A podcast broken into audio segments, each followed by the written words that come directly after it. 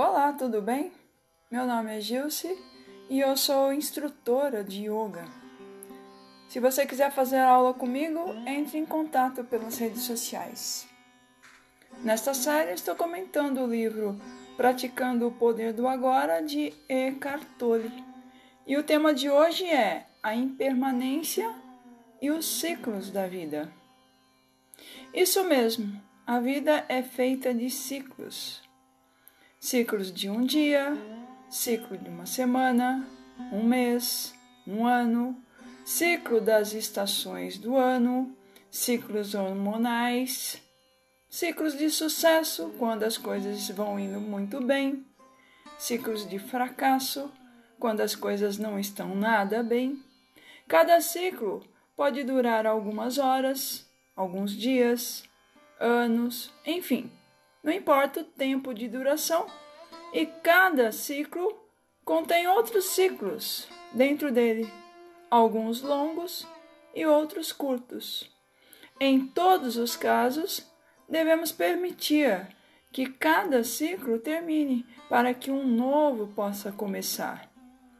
Quando nos apegamos às situações e condições e fazemos tudo para que as coisas permaneçam do mesmo jeito, nós estamos, na verdade, resistindo ao momento da vida e nos recusando a nos deixar levar pelo fluxo da vida.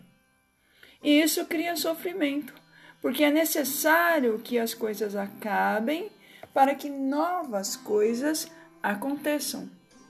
Um novo ciclo não começa enquanto o atual não termina porque em se tratando de matéria, ou seja, coisas materiais, tudo é impermanente. A vida está em constante transformação. Você pode ser ativo e estar sempre buscando coisas novas. Mas o importante é não viver identificado com essas coisas, ou seja, identificados com a matéria. Querer que tudo continue do mesmo jeito é uma grande ilusão, porque enquanto preferimos acreditar que nada precisa mudar, a vida pode, para manter-se em movimento, criar uma doença física ou mental. Muitas doenças são produzidas a partir da luta contra o fim de determinados ciclos que são fundamentais para a renovação. Enquanto estivermos identificados com a mente e com as coisas que ela cria, não poderemos evitar a compulsão de fazer muito mais coisas e a tendência de associar o nosso valor pessoal às nossas conquistas. Isso é identificação. Mas nosso organismo, o nosso corpo, é tão inteligente que, para nos proteger, ele pode criar um problema de saúde.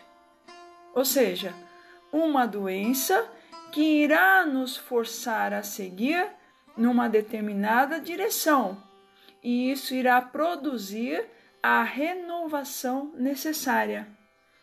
O problema da identificação com a matéria, por exemplo, o apego ao corpo físico, o apego a um papel social, a um lugar e até mesmo às pessoas e ideias, é que nada dura para sempre.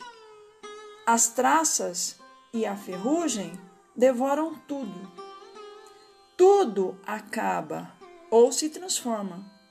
A mesma condição que era boa no passado, de repente se torna ruim. A mesma condição que fez você feliz lá atrás, agora lhe faz infeliz. É claro que tendemos a não querer que as coisas mudem, principalmente quando está tudo bem, E isso é um problema. É um problema porque mais cedo ou mais tarde vai criar sofrimento, de uma forma ou de outra. Porque não podemos segurar o fluxo dos ciclos da vida. A prosperidade de hoje se transforma num consumismo vazio de amanhã. A mente não consegue aceitar quando uma situação a qual ela tenha se apegado muda ou desaparece. É do próprio funcionamento da mente resistir à mudança. Mas o legal é que, assim como as fases boas passam, para que outras fases também boas surjam, as fases ruins também vão embora. Não resistir à vida é estar em estado de graça. E nesse estado, tanto faz se as coisas estão boas ou não. O grande paradoxo é que quando aceitamos as coisas como elas são e nos deixamos levar pelos ciclos da vida, tudo fica bem sempre. Assim, as coisas, as pessoas, e as circunstâncias que desejávamos vêm até nós sem esforço e nós nos sentimos livres para experimentá-las enquanto duram. Tudo acaba.